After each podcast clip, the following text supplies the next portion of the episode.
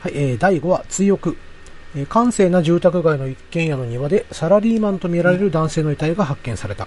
えー、検視を担当した比嘉によると、異常死には間違いないものの、解剖してみないと死因ははっきりしないという。また男性は身分を証明するものも、携帯電話も所持していないため、身元さえわからなかった。所轄の刑事によると、最近館内で多発しているノックアウト強盗の線が強いのではないかという。えところが、生前の姿で現れた被害者の男性。え、被害者の男性に石川が話を聞くと、事態は単純なものではないことがわかる。側頭部の傷が原因か、男性は記憶を失っており、どうして死んだのか思い出すまであなたのそばを離れません、うん、と石川に宣言。文字通り自身の遺体の解剖現場からノックアウト強盗の巡回捜査まで石川にぴったりとついて回る。石川はそんな男性を持て余しながらも男性の死の原因を突き止めようと捜査を続けるが、というところが公式サイトのあらすじでございます。はい。はい。えー、と、ここが第2のセーブポイントです。うん。この回は、まあ、少しコミカルに描かれていたかなと。いや、もう、ですね、そういう回でしたよね。うん。ガーネットさん唯一ほっとできる、そうです、そうです。あの、一番私が好きな回です。腰の回。はい、これだけでも見てほしいっていうぐらい好きですね。まあ、ちょっと他とはテイストがちょっと違う。そうですね。どちらかというと、被害者側の人間ドラマがメインになってきますね、こちらは。そうですね。うんまあ、被害者と言っていいのかどうかっていうところが問題ではあるんですけれど。うん、まあ、最初からね、もう結構、漫才みたいなやりとりと言いますかね。あの、うん、えっ、ー、とね、被害者や、被害者、被害者じゃないか。えー、うん。のね、まあまあ、被害者と公式サイトでも言ってるんで、えー、被害者の男性、まあね、えー、工藤官九郎さんがやっておられまして、うん、いい味出してますよね、この工藤官が。でしたね。うん、本当に他人事なんですよね。一体何が起きたんでしょうね、とかね、してこう言ってくると。いうところで、まあ、うん、特にあの、笑っちゃうのがね、あの、比嘉美川にね、解剖されてるんですけれども、うん、うん、あんな綺麗な人に触られるなんて、なんか興奮してきたとか。で、ここでね、石川が黙れ死になしくしてろっていう、こう、ツッコミがね。まあ、なんという漫才みたいなことやってんだろうと。まあ、かといってね、その、興奮してきた割には、このメスで裁かれる姿を見てね、もうちょっとしんどいんで見なくていいですか？って。目を背けるんですけれども、何度か振り返って、うわーとかこう、うん。うんのが、まあ、知りやすさをゼロにしているかなと。そうですね。うん。えっ、ー、と、そうですね。あとはもう、どうしましょう。そしたら、この話が大好きなガーネットさんに、ここからちょっと、お願いしてもよろしいですか？あ、私ですか？えっ、と、はい。えっ、と、どこから喋ればいいですかね？えっ、と。あ、もう、あれです。推しポイントでいいですよ。もうああ、そうですか。推しポイントはやっぱりそうですね、記憶喪失になってしまった死者の工藤官九郎さんと石川安吾くんの、もう終始笑いが絶えないやりとりですよね。うん。で、その、この死者の工藤官九郎さんが演じてる、ね、あの、まあ、後に岡部という名前だとわかるんですけども、はい、かなりね、あの、いい味を出してるキャラクターなんですよね。うん。うんえー、話の展開としましてはね、あの、この後、どんどん捜査が進んでいく中で、あの、最初に倒れていた位置とかが、あの、特定されて、どうも、ね、で、あの、最初当初疑われたノックアウト強盗を、あの、凄まじいアクションシーンでね、えー、石川と立花が追って、はい、はい。はい。はい。まあ、その時にもまた笑えるシーンが挟まれるという、ね、なんですけども、えーまあね、捕まえてみるとどうも犯人は知らない。うん、で、防犯カメラから、えー、高校生がまた容疑者に上がるんですけども、それも違っていたと。単なる酔っ払いだったぞっていうふうな感じで言われて、で、身元が、えー、高校生が捨ててました財布から割れまして、奥さんがね、あの、に、はい、確認に現れて、そこで記憶を取り戻すんですよね。ですね。はい。で、そこで一見落着かと思いきや、素直には白状してくれないんですよね。やっぱり一筋縄ではい。で、まあ、遊園地に突き出されるうん石川暗号くうんん。はい。うん、で、そこで、まあ、奥さんとの馴れ初めから、うん、こう、なんでこんなことをしたのかと。うん。はい。こう、で、実は職場での、こう、冷遇された状況で、うん、ちょっとやけになってきていたと。はいはい。で、うんここは自分の気持ちを晴らすために、なんと、うん、こう、風俗巡りをしてやろうと。今までの奥さんの馴れ初めとかのね、いい話を台無しにされてね、もうすっごい呆れ顔の小栗旬さん。あ、いや違う、石川暗号さん。はいはい。で、出まあ、張って奥さんに嘘ついてまで。そうですね。うんあしかも、はい。うんで、まあ、その後、結局自分がどうやって死んだかの真実を話す代わりに、あることを依頼しまして、で、それを引き受ける形で、まあ、死の真相。うんはい。この死の真相というのがね、またコミカルなんですね。えですねー風俗には結局行けませんでした。その代わり、はい。浴びるほどお酒を飲みました。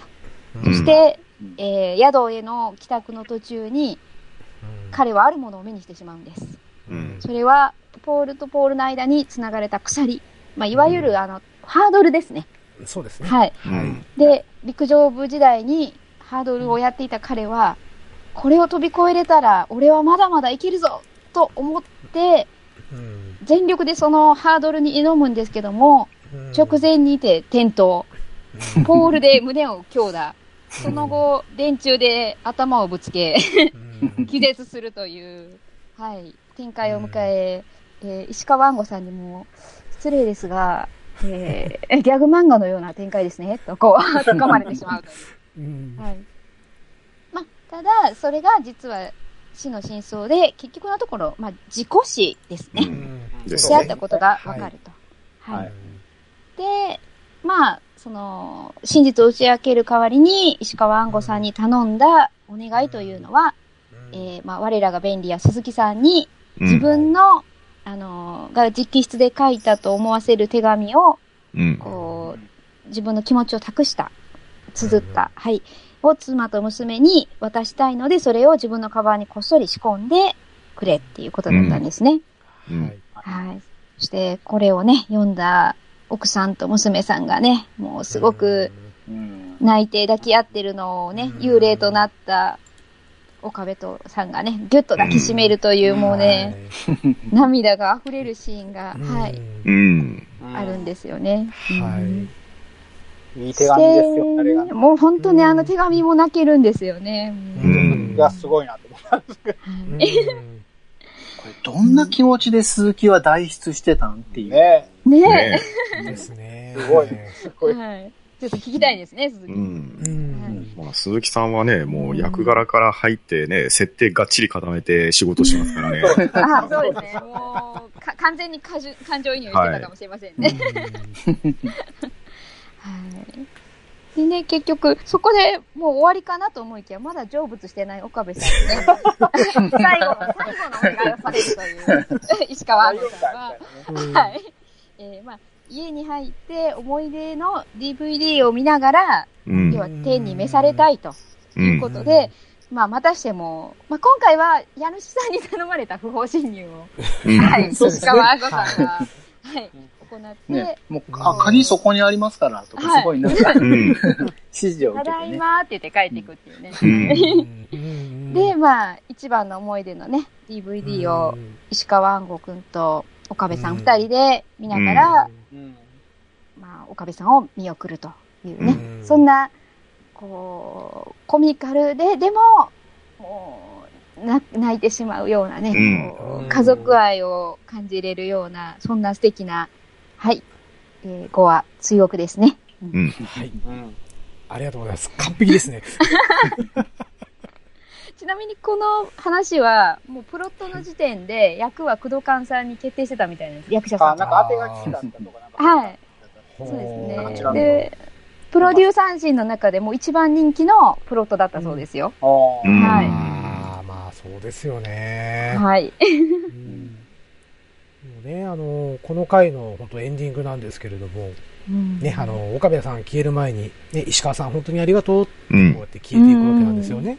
ですね。この、うんうんこの直後にですね、石川くんが言った一言が、うん。ね、今頃焼かれちゃってんのかなって。台無しにするような一言なんですけど。えっと、死者との繋がっていられるのが、ダビに付されるまでのうん。期間っていうところがあって、うんで、ちょうど奥さんと娘さんがお葬式に行ってて家にいない間に、うん。その忍び込んで。DVD を見てるっていううん状況だったんで、石川くんも 焼かれちゃってるのかなって言ったら、あ焼かれちゃったんですよね、あの消えたっていう。うん。そうですね。ではい。も最後の最後でね、石川くんの目に、こうね、もう少しだけ見て帰りますねね。って言いながら。あれが良かった。あれ良かったですね。ね。うん一回涙引っ込んだんですけど、これでまた泣かされましたからね。そうですね。はい。はいいいですね、この会話。最初いい話でしたね、すごくうね。うん。ん。うん。うん。なんか笑わせといて。うん。うん最初すごくいい、珍しくいいお話で終わったから。はい。うん。良かったですけど、ただここも、うん石川安吾くんの、この死者と会話する能力っていうところですね。うん。ここの新たな一面見せてくれてるんですよね。うん。他は、あの、殺されました、犯人この人ですっていう、ただのメッセンジャー役なんですけど、うん。うんここの回に関しては、死者が安吾くんを振り回す役になってるわけで、そうですね。う。うんんおそらく、あの、石川安吾くんは、このボーダーっていうドラマ自体は9話構成で、まあ、その後特番もありますけど、その中のエピソードしか語られてないんですが、安吾くんはおそらくこのエピソード以外にでも、死者と接してるはずなんですよ。はい。その中には多種多様な死者がいるはずで、うん。その、なんでしょう、片側に触れちゃった、うん。ね、あの、お笑いの方に突き抜けてる方の死者に今回出会ってると思うんですよね。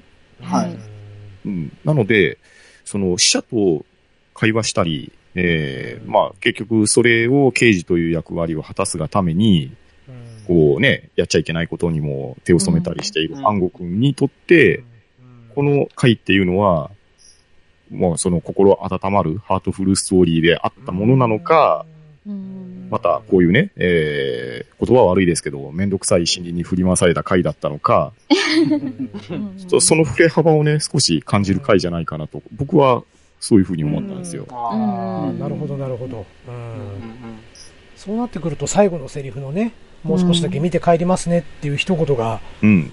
うん、すごく効いてきますね。うん。う。うんーうん。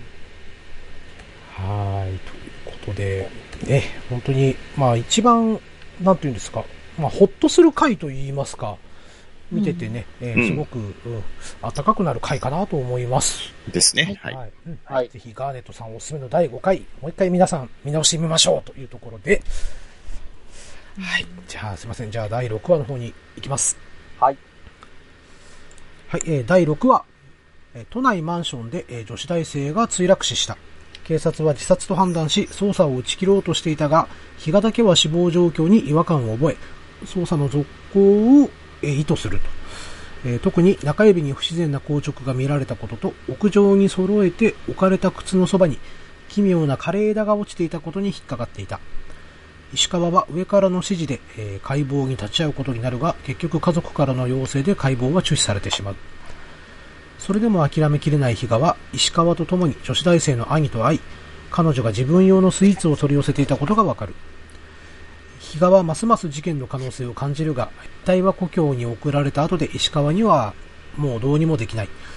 そんな中、都内で別の墜落死事件が発生。亡くなった女性は、えー先の女子大生と同じく、えー過去に自殺未遂を起こしていたこともあり、やはり自殺として処理されることになる。しかし現場でまたも奇妙な枯れ枝を発見した比嘉は、えー不穏な事件性を感じ取り、改めて石川に協力を求めるが、というところが第6話のえーあらすじとなります。はい。はい。はい。はい、ということでですね、ここは、そうですね、えーっと、ちょっと鴨川管理官の名前を一つ出させていただこうかなと思います。最初のね、えーっと、自殺者の遺体をこう見たときにですね、えーまあ、調べようとする、被害に対して、まあ、ちょっと嫌味を言ったのが、この検視官上がりで、えー今捜査一課の全権の指揮を得している、えー鴨川管理官。で、えーこちらの人がですね、えー要はもう、なんですか、もう自殺で間違いないということをね、えー言ったにもかかわらず、まあ、この比嘉が調べようとしたところにね、えーまあ、ちょっと頭に来てしまったという、まあ、ね、鴨川管理官というのが現れてきます。うんはいはい。はい。えー解剖直前で中止となった時に、立花がね、あのー比嘉に、こう、嫌味をこう言ったんですよね。そしたら、あの、消しゴムを顔面に投げられたりとかですね。うんうん。うん、まあ、その後ね、あの、珍しく立花が比嘉との言い合いで勝つんですよね。ですね。で、あまりに、ううんん、あまりにも悔しかった比嘉は、えーこのスティックのりをね、また顔面に投げつけるっていう。まあ、なんか立花くんがね、報われない 感じだったかなというところですね。そしてね、今回はまあ、比嘉さんがどちらかというと、今回主役となるのかなという回だとは思うんですけれども、えーっとね、えー結局、その、なんだろうな、根拠が、二つのね、えー自殺の遺体に、やっぱ事件性を感じるということをね、えー強く訴えておりましたと。いうところですね。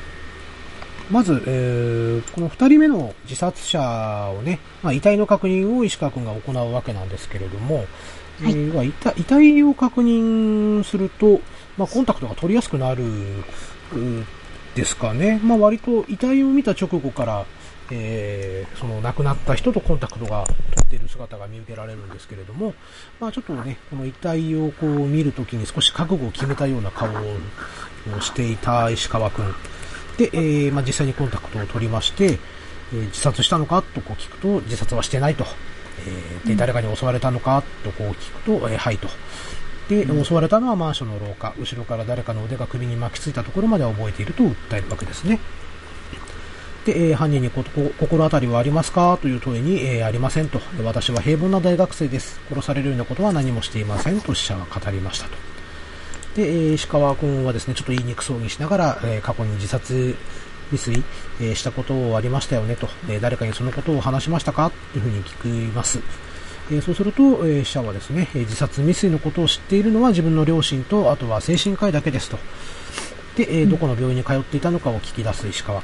で、えーまあ、代々木にある川島メンタルクリニックですということをね、えーいうふうに教えてくれるんですが、まあ、二月ほどで買うのをや、通うのをやめましたと。えー診察以外に相談に乗ってあげるという優しい言葉に騙されて深い関係になってしまったということを訴えるわけですね。で、えーさらにそのね、え自殺者は、え私のような存在が何人もいるようだったと、えー教えるわけです。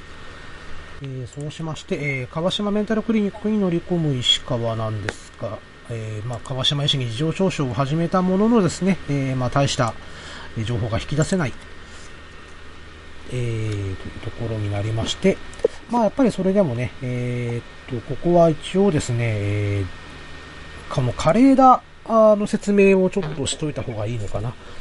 えーダンテの新曲というね、えー本がありまして、まあ、その中に、えー説明書きが、えーあるんですが、ね、ダンテの新曲の中に、あれですよね、自殺した人間は、あのー地獄に行って、え枝に、あの、木に姿を変えられて、枝を、こう、その、ねじれた体から折られるっていう風な罰を受けるみたいな、そういう設定があるんですよね。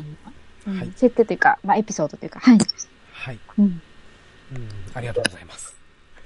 はい。まあ、比嘉はそこにね、えー注目をしていたんですけれども、で、この川島医師のところにもダンテの新曲というのを見つけてしまい、えーまあもうこの人が犯人でしょということで、えーまあ、えーまたサイモンガーファンクルのところに行くわけですね。まあ、えーそうしまして、えー女子大生の使っていたパソコン内に忍び込みまして、まあ、閲覧履歴で、えーまあ、自殺方法大辞典というサイトを見つけ出して、まあ、確かに2ヶ月前にこれらのサイトを見ていましたと。ただ、その、死んだ日はね、旅行会社のサイトを見ておりますと。で、あと、沖縄行きの予約も見つけておったと。で、女子大生は生きようとしていたと確信する石川。で、えー生きようとしていたことを邪魔した奴がいる。どんな手を使ってでもそいつを追い詰めてやると決心するわけですね。はい。まあ、その時にですね、えーと、石川からですね、えー衝撃な事実が語られるわけです。えー石川には、あの4つ上のお兄さんがいまして、えー石川が20歳だったね、大学生のある日の朝に、えーそのお兄さんから突然電話かかってきてね、まあちょっと声が聞きたくなったみたいなことを話して、で、昔の話をこうし始めたと。ただもう大学の講義が始まりそうだったのでね、慌てて電話をこう切ろうとするんですけれども、まあ勉強頑張れよと言って電話を切られたと。で、えー兄の声を聞いたのがそれが最後で、えー兄は首をつって自殺をしたと。いうことで、えーまあそのね、遺書もなかったし死ぬ理由もわからず、で、えー兄の心の穴がぽっかり開いていたんだけども、それを見つけられなかった、えー塞いであげたかったと、えーいうことで自分を今でも責めているというね、えーことをこう漏らすと。えーまあそうしてね、生きようとしている人間を殺した犯人を許せないということを改めてこう示してくれたかなというそんな感じで、えー、きましたね。うんはい。えー、ただですね、えー、この、サイモンガーファンクルのね、えー手によっても、えー川島医師のアリバイをこう暴ける、暴くことができなかったと。えーいうことで、えーまあ、結局、川島医師は犯人ではなかったということがわかります。はい。まあ、そこでね、あの、被害に、その、ことを報告しに行ったんですけれども、ただ彼女たちのね、自殺未遂をした人間は限られている。まあ、その線を追っていけば絶対に犯人にたどり着けるはずっていうふうに石川がこう言った途端、比嘉は何かを思い出します。で、そのクリニックに通う以前にあるのではで、まあ、彼女たちがね、この自殺未遂をして運ばれた病院ということかというふうに石川が気づくわけですね。はい。はい。えーそして、えー運び込まれたであろう病院の、あ病院を、えー断定したと。そして、えー救急外来を担当した医師を聞き出して、えーそれが津川敏夫医師であることをおわかるわけですよ。ただ、もうその津川医師というのは2月前に辞めていたと。いうところですね。えーまあそして次の犯行をしようとしていた、その津川容疑者を、立花と石川が一瞬の隙でね、津川容疑者を確保しようとしたんですが、まあ、ちょっと一瞬の隙を見つけてね、この津川は逃げるわけですね。で、石川と立花は追いかけていきます。そして舞台は屋上へと移りまして、え津川と対峙することになります。で、えー津川です。津川は、その、例の枯れ枝を置きまして、そのまま屋上からね、えー身を投げてしまいましたと。で、えー遺体を前に現れる津川。で、石川は犯行の動機を聞き出した。えー自殺未遂をした人間の4割はまた自殺を図って死ぬ。死にたがっている奴らに手を貸し何が悪いと平然で言い放つ津川と。ということで、えーまあ、そこからね、津川のお姉さんが自分の目の前で、えー自殺をしてしまったという過去をね、こう話すんですけれども、まあ、ね、えー石川にですね、この医者になったのは命を救いたかったからだろうというふうに、まあ、こう言われるわけなんですが、あーまあ、命を救った患者がまた自分の体を傷つけて戻ってくる気持ちがわかるかと、えー気づいたんだよ。治しても意味がないってことを、奴らは俺を苦しめるために何度でも戻ってくるんだ。というふうにね、えーまあ、まっとうなことをこう言ったんですが、まあ、だから罰することにしたのかと、えー石川は言うわけですね。で、えー津川は、えー苦しみから解放されたかったんだと。うん。まあ、いうことをね、えー言いまして、まあ、そこからね、表情で、まあ、石川自身もね、また兄の自殺の苦しみから解放されていないっていうことでね、えー我々視聴者の方に、えー気づかさせてくれるというところですね。そして最後に、その、お墓の前、石川家のお墓の前で、お兄さんに向かって、えー出てきてくれよと、その死んだわけを教えてくれっていうふうに語りかける。というラストシーンで、えー終わるんですけれども、すいません、いろいろとちょっと。いえいえええ。はい。というところでね、第6話もなかなか重たい話ではあるかなと思うんですけれども、うんうんそうですね。うん。まあ、やっぱりね、自殺者というのを扱う、この難しさといいますか。うんうんうんなんともこうーん。う、おも本当に重い話ですよね。そうですね。うんうんあの、医者の苦悩もすごい、うん。言われてみればそうだよなっていう、うん。だ,、まあ、だからといってね、罰していいわことにはならないんですけど、うんそれはもう、うん、ずっとそう思ってるんだろうなっていうのもわかりますし、うん。うん、この動機は本当になんか、こう、おーって。そうですねうん。ですね。う。うんん。まあ、まさに苦悩ですね。これは、だから、うんいろんな方にとっての苦悩っていうふうに受け止めるような感じがするんですけれど、う。うんうんうん。まあ、あの、医師の言い分は、まあ、これはごもっともな話です。ううん。ん。うんあ。とね、その、どうしても自分から命を絶とうとする自殺をしてしまうに至る苦悩っていうのもありましょうし、はい。まあ、このボーダーのテーマでいくと、まあ、銃弾によって死者と会話ができるようになってしまった石川安吾くん。うんこの能力がなければ、兄に問いかけるっていう最後の行為はありえないはずなんですよ。ああ、そうですねね。確かにそうですね。そこで、今は死者と会話できちゃう安吾くんは、兄に問いただしたいっていうところの思いも苦悩だと思うんですね。うん。うん。だから本当に短い最後の墓石の前で、兄に問いかける安吾くんのこの心情っていうのは、これはかなり深いものがあるんじゃないのかなと思いますね。うんうんうんまあね、絶対的にちょっと生々しい話ではあったかなっていう。そうそうですね。ううんん。うん。まあちょっと見ててね、あの、すごくこう胸にグッとくるというか、切ないっていうか、うん。うん。またね、やっぱ自殺という言葉の響きは、まあもともと重いということもね、うん。でありますし、うん。すね。テーマとして非常に難しいテーマだと思いますね。そうですね。うん。ただ、このあたりから、まあ、ドラマの転換的な話をするとですね、はい。立花くんが、うん石川がおかしいんだよっていうセリフをね、結構言い出すわけですよ。ああ。うん。うん。まあね、その死者の、死体の前で死者と話すっていう行為が、まあなかなかはばかられるところではあって、石川くんも配慮はするんですけど、うんもう完全にね、えー医師とは対面して話してたわけじゃないですか。はいそうですね。見えない人からしてみたら、もうただのね、独り言ですからね。そうですね。で、もうあいつはどうもおかしくなってしまってるっていう、そういう気づきもあり、ねうん、当然、バディとしての心配もありっていうようなところがあって、はいはいあとは、その、屋上から身を投げちゃったシーンの、あの二人の表情ですね。はうんこれ、セーブポイントですね。い。はい。ですね。7話から、7話の、うん、この屋上から最後の流れまでは、うん。うんちょっと覚えておいてほしいそうですね。ところですね。確かに言われてみればそうですね。うんうん。うん。はい、といったところで、じゃあ、えー、第7話の方に参りましょうかね。はい、第7話、敗北。深夜、えー都心の街角で男子大学生の横森がひき逃げされて死亡した。えー原因は見通しの悪い坂道での車の前方不注意。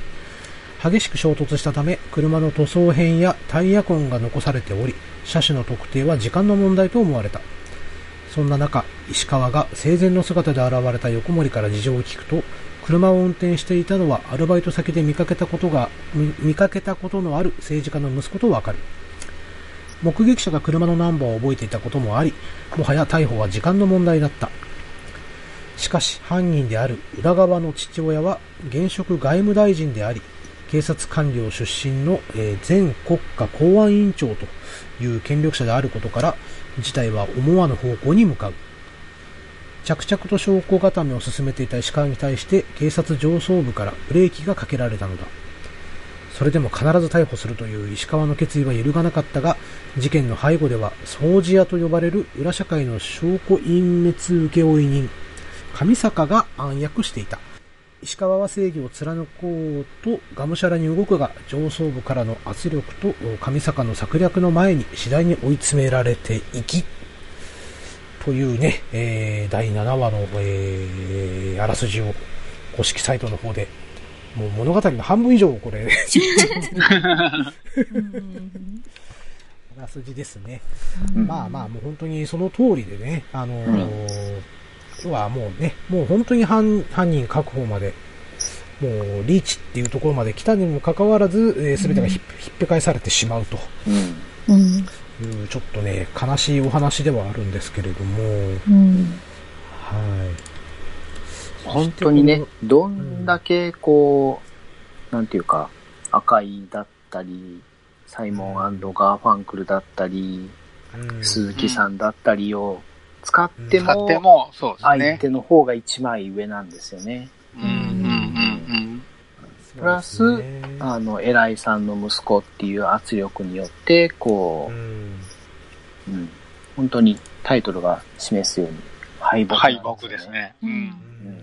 とじゃあ印象的なシーンの方から説明をさせていただこうかなと思うんですけれども、えーっと、この外務大臣の息子ね、えーの横に寄っていたのが、えーこの被害者である横森くんと同じ大学生のね、えー同じ大学に通う滝川由美という女性なんですね。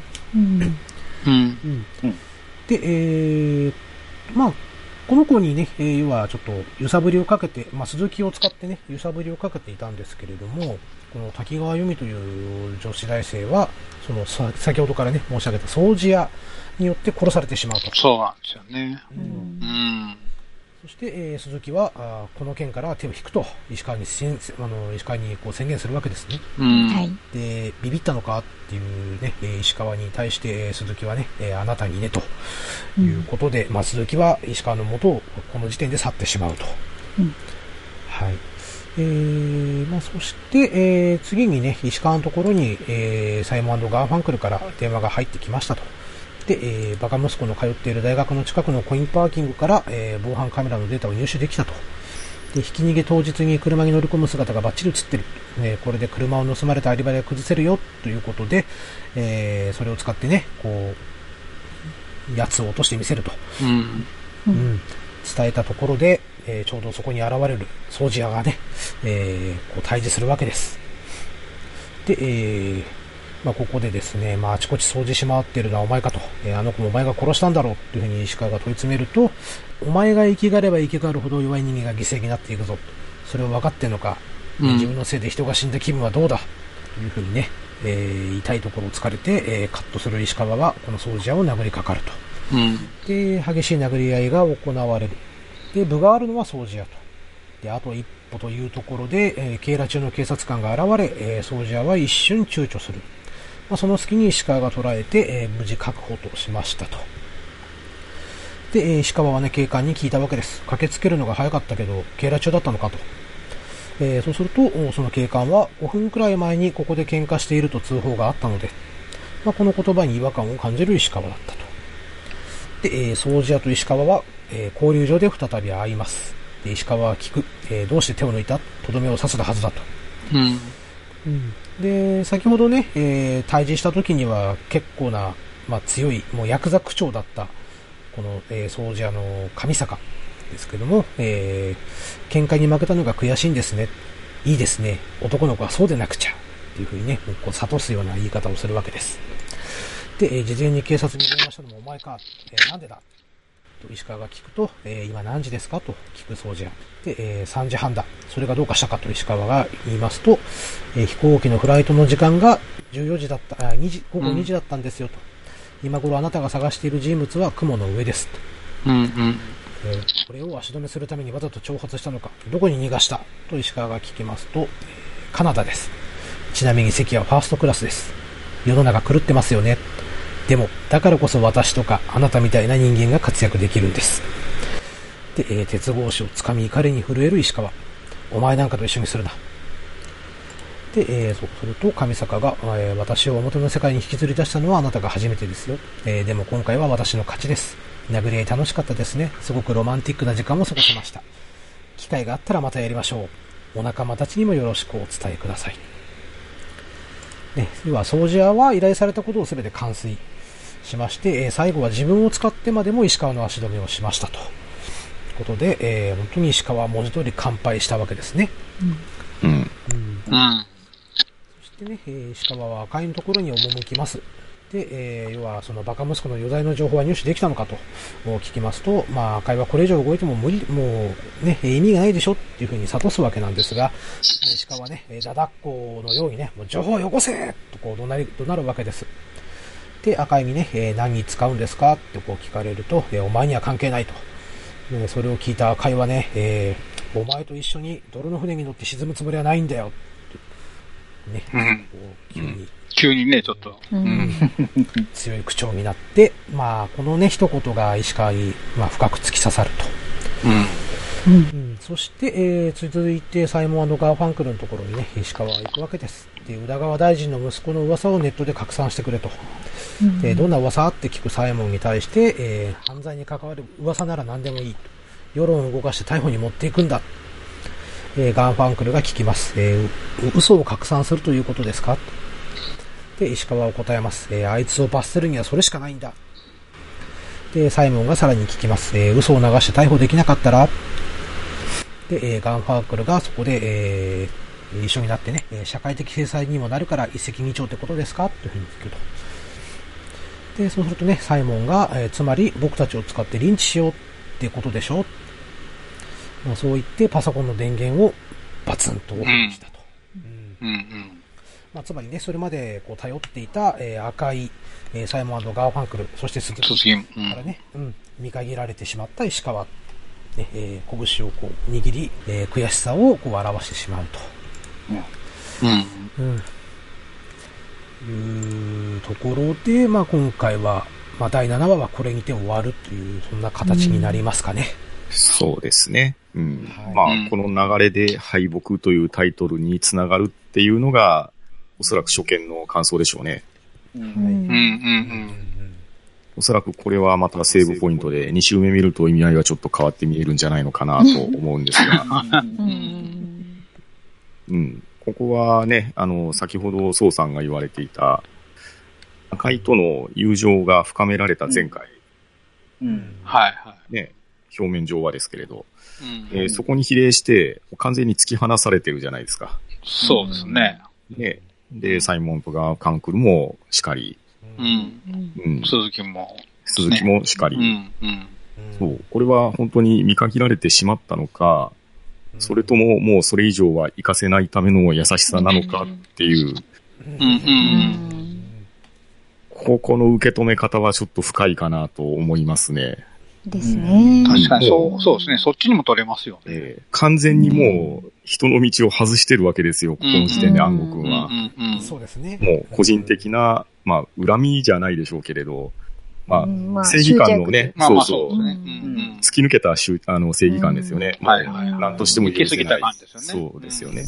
うん当然許しちゃダメですし、うん。何としても逮捕しちゃいけないっていううん。正義感は間違いないですし、うん。そこの倫理は間違ってないですけれけど、ど、そのやり方とかね。そうですね。うん。方法論がもう完全にはめにかかってる、うんうんうん。もう超えちゃいけない一線、はいはい。もう超えてしまいますよっていう、そこの暗示だと思うんですよね。そこは、やはり裏の影をされている赤井さんであるとか、うん。サイモンとかファンクルであるとかっていうところは、当たり前のように分かっているところなので、うんここは優しさで暗号君を止めてあげたものなのか、いや、それとももうこれ以上はビジネスパートナーとしては無理ですよっていうところで突き放してしまったのかっていうのが、ここでは敗北ですよね。う。うん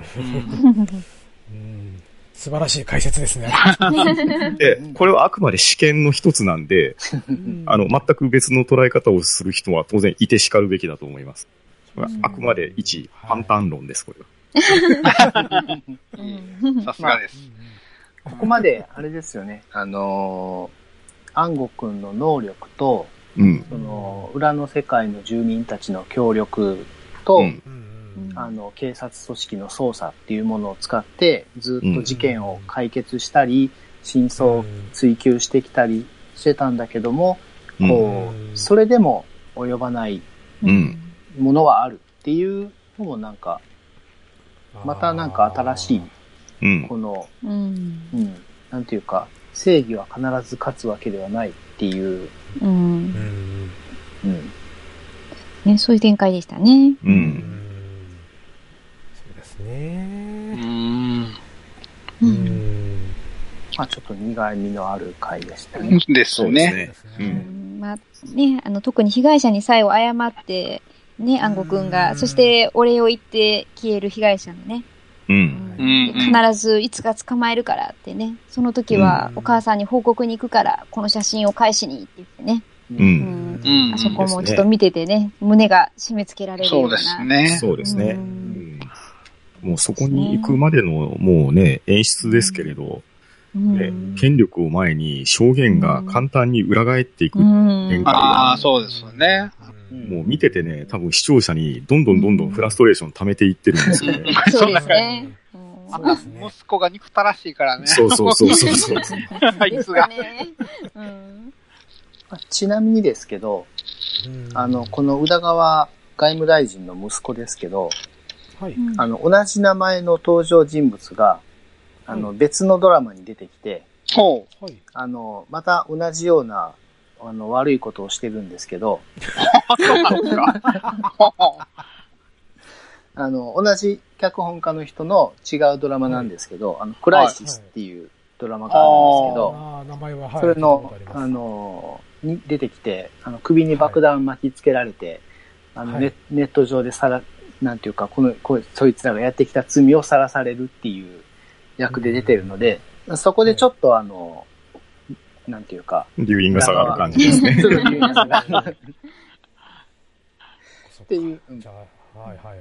へはい。まあ、本当にね、この、なんと言いますか、ね、もう、この石川がね、見限られてたシーンがね、どうも、まあ僕はちょっと見限られたというふうに見えてしまったんですけれども、ああ。僕もそう思ってたけど、さっきね、う。うんんさっき話聞いたら、確かにそっち、うんこれ以上、これ以上いかないようにってうんしてくれたっていうふうにも、そっちにも取れるなと思いましたね。僕も今聞いて初めて思いましたけど。うんこれは2週目ありきの話だと思います。なるほど。完全にドラマのリードとしてはタイトル通り敗北で、うん、もう暗号くんがもう見限られたっていう話だと思うんですけど、まあ、このね、次の第8話に向けて、ちょっと関係性がまた変わってきてるっていう描写があるじゃないですか。そうですね。うんはいはいはい。ね。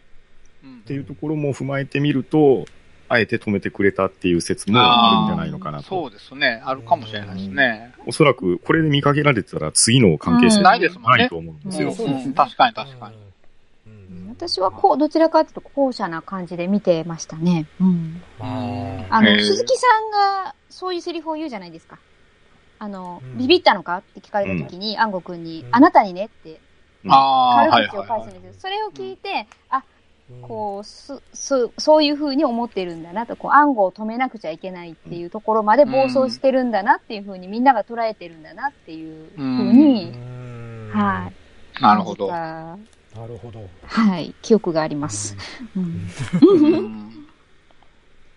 この掃除屋の中村達也さん。ああ、すすごいかっっね。うんかっこいいですよね。もう全部持っていってますよね、この回は。余裕の風格ですよね。もうなんか赤、赤子の手をひねるがごとうんく。そうそうそう。うんねえこの回だけしか出てないんですけど、一番この回で印象に残った人ですもんね。ですね感が。うんうん。すごかったですね。特にあの、バトルシーンの一番最後のところで、不自然にパッて手を振り上げるシーンがあるじゃないですか。うんうんううんん。うんあれって制作者の人の話によりますと、ナイフがあればお前を殺せていたぞっていう表現だそうです。ああ。あーあー、なるほど。はい。なんか、ふなんかふ、確かにアクションシーン見たときに不自然に最後パッて手を上げるあ、なんでそうですね。なぜ振り上げたかって感じです。うんうんで、それを別にぶつけるわけでもなく止まったんで、どうもそういうことを暗示してたみたいです。制作者の方としては。うん。なるほど。へえ。勉強になります。あ、え、勉強勉強あのわ私も調べた知識なんで、はい。へーって思いました。うんですね。もうまた見直し案件が一つ増えましたね。ねえ。結局全部見ないそうですねね。。結局全部は見ないといけないから。そうですね。なんならこの回ちょっと1話ずつこう止めながら、聞いて止めて、見て。見て、止めてみて。はい。それではね、えーっと、第8話の方に話をいきます。はい。はい。はい。えー第8話、えー決断。組織犯罪対策部に所属する元刑事、えー荒木が銃殺された。至近距離から眉間を撃ち抜く手口から石川が銃撃された際に調査していて、未だ未解決の元警察官殺しとの関連が疑われた。しかも殺された二人は、かつて同じ組織対策犯罪部に席を置いており、石川たちは事件につながるような接点がないか洗い始める。そんな中、石川が何かを抱えていることを敏感に察知した比嘉は相談に乗ろうとするが、石川は死者と会話ができるという、えー突飛な能力がた、能力が発現したことをやはり切り出せないのであった。荒木の元妻に話を聞いたところ、彼が何らかの違法行為に手を染めていた可能性が浮上。10年ほど前に突然生活がすさみ始めたとの情報から、石川は当時関わっていた事件を調べたいと申し出るが、市倉に止められる。えーさらに、えー時折死者となった荒木が石川の周辺に姿を見せるものの、警戒している様子で接触できない。歯がゆさを感じた石川は情報を求めて赤井の元を訪ねる。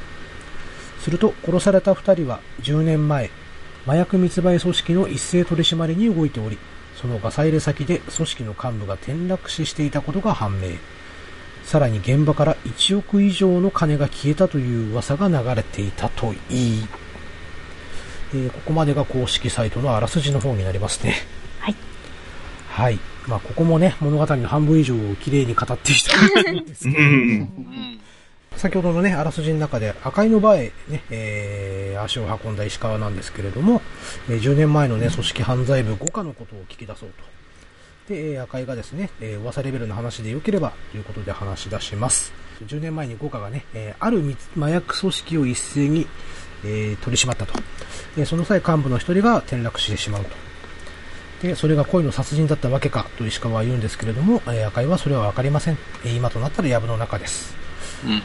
で、えー何が問題なのかという聞く石川に対して、えー事務所から1億から2億の大金が消え失せたという噂が流れたと赤井は教えてくれるわけですね。で、えー石川がですね、藩の連中がその金を奪うために幹部を殺した可能性はあるなというふうに、えー断定をしようとするんですけれども、まあ赤井はそれはどうでしょうと。警察がそこまで腐っているとは思えない。で、えー幹部が死んで現場が混乱した。たまたま大金を見つけた連中に魔が差した。そして混乱に乗じてそれを持ち去った。そういったところでしょうかと赤井は話すわけです。で、えーその犯人は荒木かと。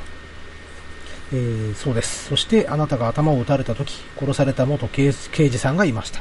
うん。うん、で、石川は、えーその犯人は、その犯は何人だったと聞くと、赤井は確か5名だったかというふうに答えます。で、えー石川はですね、他の3人は誰かわかるか？で、えー赤井が1人だけ知っていますと。で、石川は教えろと。で、えー赤井は、えー酒井という刑事です。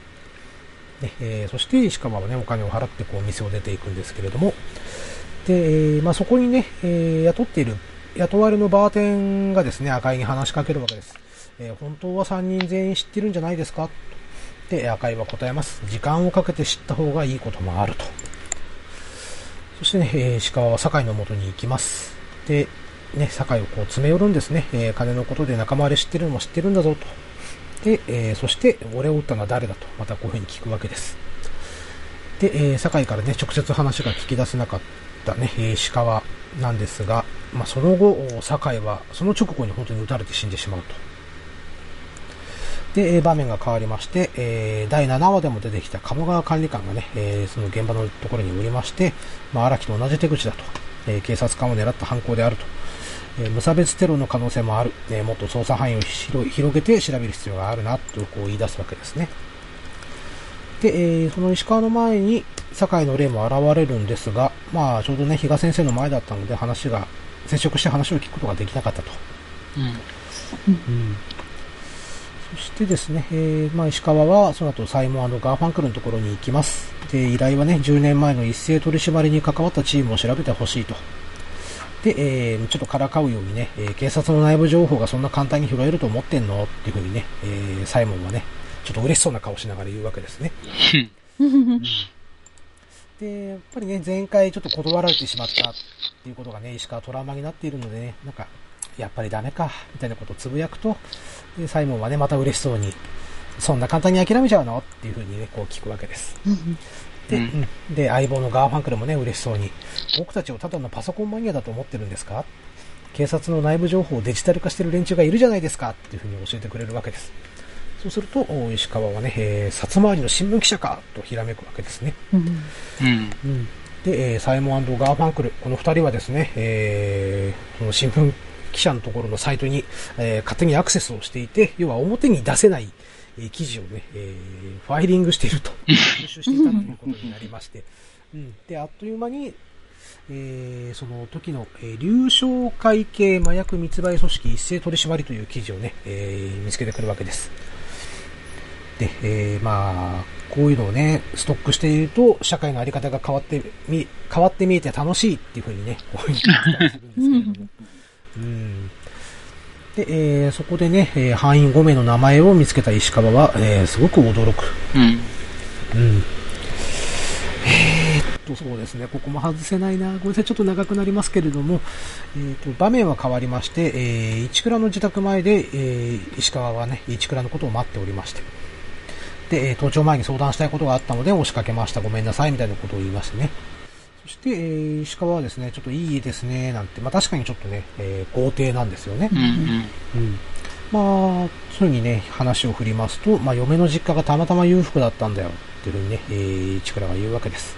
まあ、この時点で、まあ、どちらかというとね、盗んだ金で買ったんじゃないのみたいな目でちょっと石川は見るわけなんですけれども、うん。うん。まあ、ごめんなさい、これ僕のあの、か見た時の気持ちです。うん。うんうん。うん。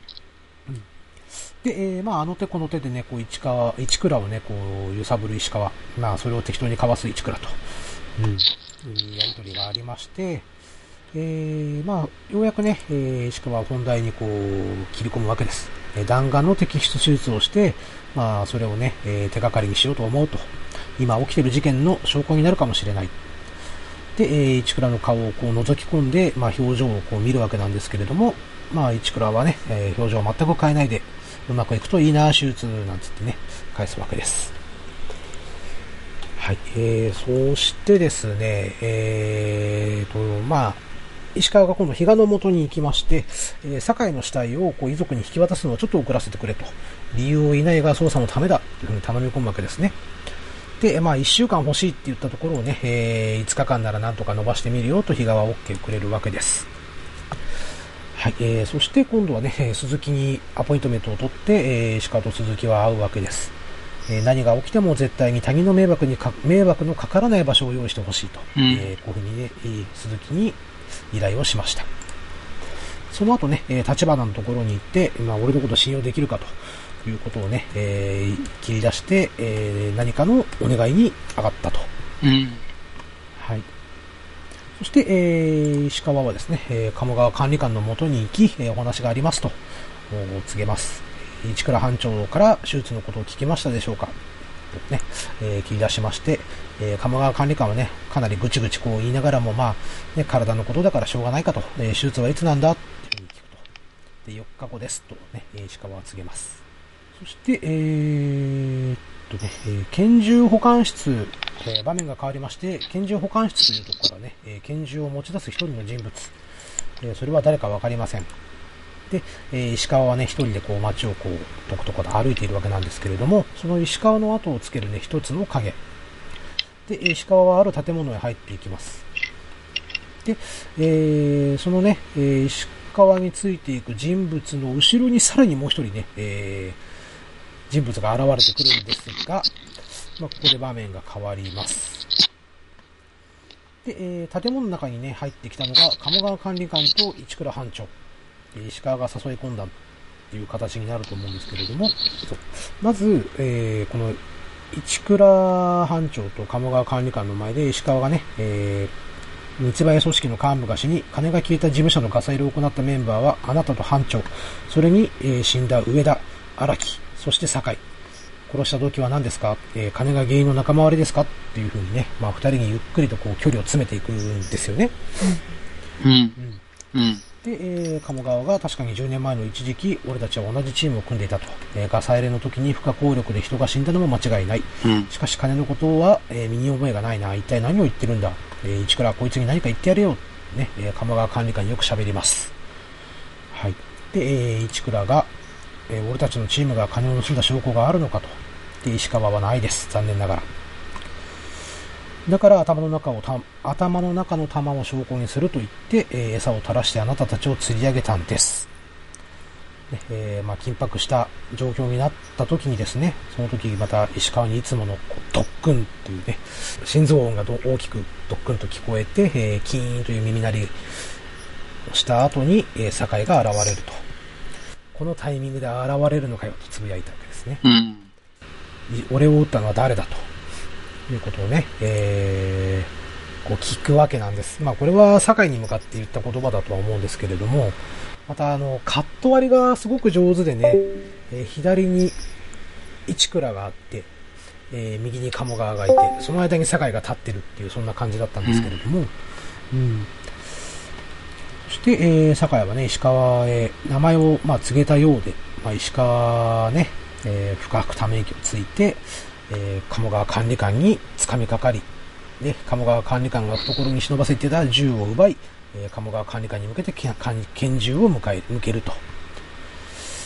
いうところですね。まあその後、まあね、鴨川の自供が、自供というか、自白が始まるわけなんですけれども、これかなり長くなるんで、ここはちょっと多少言います。はい。鴨川はすごくね、すごい汚い人間でしてね、まあ最後の最後まで悪あがきをするわけですけれども、ね、特にあの、これからのお前のキャリアは俺がうまく取り計らってやると。うん一倉お前もだと。何にせよ、俺たちが金を盗んだ証拠も、俺が上田たちを殺した証拠もないと。その後ね、一倉が、もうブチ切れまして、えー、鴨川を何度も殴るわけですよ。うん。で、えー、班長、こんなやつ殴るだけ無駄ですよ。とえー止める石川。まあ、それに、あんまり殴り殴りすぎると、いろいろと良くないと思いますので。ね。その時に石川が、おいって叫ぶと、ビデオカメラを持った立花が現れて、まあ、今までの、その、鴨川管理官が言ったね、自白をすべて録画していたと。うん。うんうん。いうことで、これで証拠ができましたよ、というふうに、えー示したわけですね。はい。えー、というところで、えーと、あと、ラストシーン、今回のね、この第8話のラストシーンなんですけれども、まあ、医師とね、向き合って、えー、ルイ石川が、の顔が出てきましてね。で、医師が、えー決断を下されましたかと。そして石川は無言のまんま、この第8話は終わりを迎えるといった流れで、えー第8話のお話をちょっとね、させていただきました。はい。はい。はい。はい。すいません。お待たせいたしました、皆さん。いえいえ。いえいえいえ。なんていうか、こう、あの、この物語の発端になった安吾くんが撃たれた事件はいかにしておうん起きたのかっていううんのを解決するそうですね。そうですねストーリーですうんうねん。はい。うんだから普通だったらもう最終回に当たるような話うん。だと思うんですよね。うんでも謎解きがされて。あの、安吾くん。の頭の中の玉がなぜ唯一の証拠かっていうと、その、他の刑事殺しで、と刑事殺しとか元刑事殺しで使われた玉っていうのははい。全部潰れちゃって、あの、線状痕が取れないんですよね。で。ただ、石川の頭の中にある弾丸にだけは線状痕が残っているので、まあ、うんそれが唯一の手がかりになるんじゃないかっていうところが、うんあ、の、ポイントになって、まあ、うん釣られちゃうわけですよね、カモそうですね。そうですね。はいはい。なんていうか、こう、この物語は珍しく、成功法ですよね、ほとんど。うんうんうんうんうん。うん。あの、違法な行為みたいなものはほとんど行われず、赤いも情報を提供するだけ。うんううんん。ハッカーコンビも、あの、うんまあ簡単なハッキングで情報を引き出す。まあこれもね、普通に札回りの刑事に情報を出せって言ったらうん入れるところなんじゃないかなとうんうんうん。思いますしなるほど、なるほうんど。はい。鈴木も鈴木で、場所を用意するだけっていう、ううんん。特に違法性はかなり低いそうですね。はいうんここ最近したらそうですよね。う。うんん。うん。この辺がこう、あれなのかなっていう、うん。ある一定の距離をなんか取ってるようにも見れるのかなっていう。うん。そうですね。まあ、あとはね、もう、まあ印象的なセリフが一つありまして、車にね、鴨川管理官を乗せて、ああ、はいはい。はい。そこで絶対正義の階段を踏み外さないぞと。これポイントのセリフですよね。うんはい。うん。まあ、この鴨川管理官が見事な、ね、くずっぷりでしたねはもう、びっくりするぐらいクズでしたね。うんい。うん。まあ、なので、より一層ここはね、すごくセリフ回しが非常に、うん。うん、迫力あったかなと。うんうんううん。んうん。まあ、あとね、クリンさんが言われてたカメラワークですね。はい。若干のミスリードも誘いつつってところはあると思うんですけど、ですね。うん本当に最後の最後まで、市倉班長をもしかしたらっていう気持ちを。植え付けさせながら、まあ、結果ね、白だったよっていう話だったじゃないですか。はいはいはい。で、やっぱり班長はいい人だったねっていうところで、胸をなで下ろすんですけれど、そうですね。はい。ゴミ出ししてるところを見てとか言ってます。そうですね。うんそうそうそうそうそう。まあ、その後ね、えー見事にボコボコに殴ってくれる、あそこでね、ちょっと留飲が下がるのと、うんそうですね。もう一つ、冒頭でですね、はい。あの、立花くんが出てくるんですけれど、あ車の中で、俺のことを節穴と思ってんのかよ、みたいなことを。ああ、言ってました。そうじゃないですかはいははいいはい。安吾くんね、あの、ノータイムで思っ思ってたって。即答してましたよね。即答してましたよね。まあそういうかね、あのまあ、憎まれ口というか軽口の叩き合いだとは思うんですけれど、うん。ただ最後に重要なね、えー撮影をしてもらうっていう役を頼めるかっていうところ、はいはい。それをね、うんえー実行してくれて、最後にね、えーまあ、ある意味、えー石川くんの事件に関する大団円を迎えるわけじゃないですか。はいはい。はいあここのね、友情というか、ね、あの、パートナーシップっていうところも、まあ、これは見逃せないかなと思います、ねうん、ですよね。ですうんうんね。う。うんなんかね、初めのところ、あの、お前いいやつだなって石川が、うん。ですよね。ねそうそうそう今頃知ったのかって。今初めて知ったとか言ってましたけど。これこれもなんかいい関係になってるなと思って。ね、やりとりすごいいいですよね。いいですよね。そうですね。うん。ぐっと距離が近づいている。ですよね。もう、うん。1話の頃と全然違いますもね。うん。ん、ですね。うん。同じ憎まれ口にしても、やっぱり関係性を感じれますよね。そうそうそそう。ですね。ね一番の時はね、立花は明らかにライバル視してましたからね。そうそうそうでそうです。それがう、ん、立花はもともと警察一家のような環境で育ってて、ねあの、生粋の警官気質があるんですよね。でそうそうそうそう。あの、そうね。い1話の状況を見ると、実は3年間もバディを組んでるのに、うん。え、こんな関係性なのっていうふうに 思うんですけど、彼からすると、クールドでで優等生タイプだった弾丸を受ける前の石川暗号っていうのは、多分相当反りが合わない、鼻につく感じの相手だったみたいで、で暗号くんが、要は能力が発現して、人格が変化したことによって、うん。やっとお互いバディっぽい間柄になっていったっていう感じなんですよね、うん。どうも。ですね。うん。もうここは本当に普通の刑事ドラマの、うん。なんか。こう、いいストーリーをこうんうんうん。なんか王道のクライマックスうね。ん、素敵な感じでしたからね。うんそうですね特にひねりもなく、うんまあ、そうですね。強いてあげれば、目撃情報が割とあやふやなんだなっていうところですね。あああ、そこです。うん安吾くんがね、ボコボコにこう殴り上げて、で、そこを目撃されてるじゃないですか。うんうんうん。はい確かに。で、ね、あの、捜査のテープとか貼られて、うんうんあれくらいの身長だったんじゃないの？とか言ったら、いや、違うと思うよ、とか。確かに。間近で見られてるのに意外とそんなもんだなっていう。そうですね。あの、石川は気づかれないようにしてるね。たんですけど。ちょっとこそこそっとしてましたよね。う。やべえみたいな感じだったんですけどねそうそうそう。うんうんね。うん。まあでも、あの、はい。7話の時点で心配されていた赤いとか、あ、サインそうですよね。ガンハンクルとの関係性っていうところも、うん。全くね、破綻したわけじゃないんだなっていうところに今回気づかされて、で、また7話の考察に立ち返るっていう感じですね。う。うんん。だからこれを見た後にそう言われてみると、やっぱりうん。ね、止めてくれたのかなって気がしますよね。うん。そうですね。うんうんなるほどね赤いの一言がすごく親心を感じる一そうですね言かな。そうですね。うんね一気に知るより自分で少しずつ知った方がいい。うんうんうんうんうん。はい、まあね、えーっと、あっという間の2時間半です。ありがとうございまうん。長い。す。ね、やっぱり、うん、そういうことになりますよね、でもね。止まりませんね。う。うんん。それでも多分皆さんまだ抑えてくださってる方だと思います。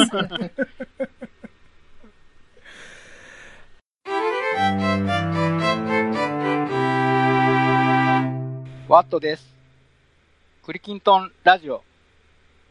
ボーダーもいいけど、実写版ルパン三世も見てね。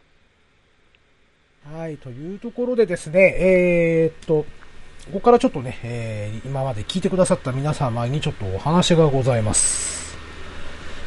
はい、えーここがですね、えー境界線となります。ここまでお聞きくださった皆さんの中で、えードラマを見るぞと思ってくださる方は、どうかここで一度立ち止まり、まずはドラマを見てから、えーこの境界線にまた戻ってきてください。理由としましては、ドラマの最終話を見てからの方が、ポッドキャストで聞くだけよりも何倍もの衝撃を受けることができます。最終話である9話だけ見てくるだけでも構いません。Amazon プライムに加入されている方はすぐにでも視聴することが可能です。そして、え最後まで聞いてからドラマを見ると決めた方、またはどうしてもドラマを見る時間が取れないという方はですね、どうぞ境界線を越えて続きをお聞きください。もう一度言わせてください。この境界線を越えるか越えないかは、あなたに委ねます。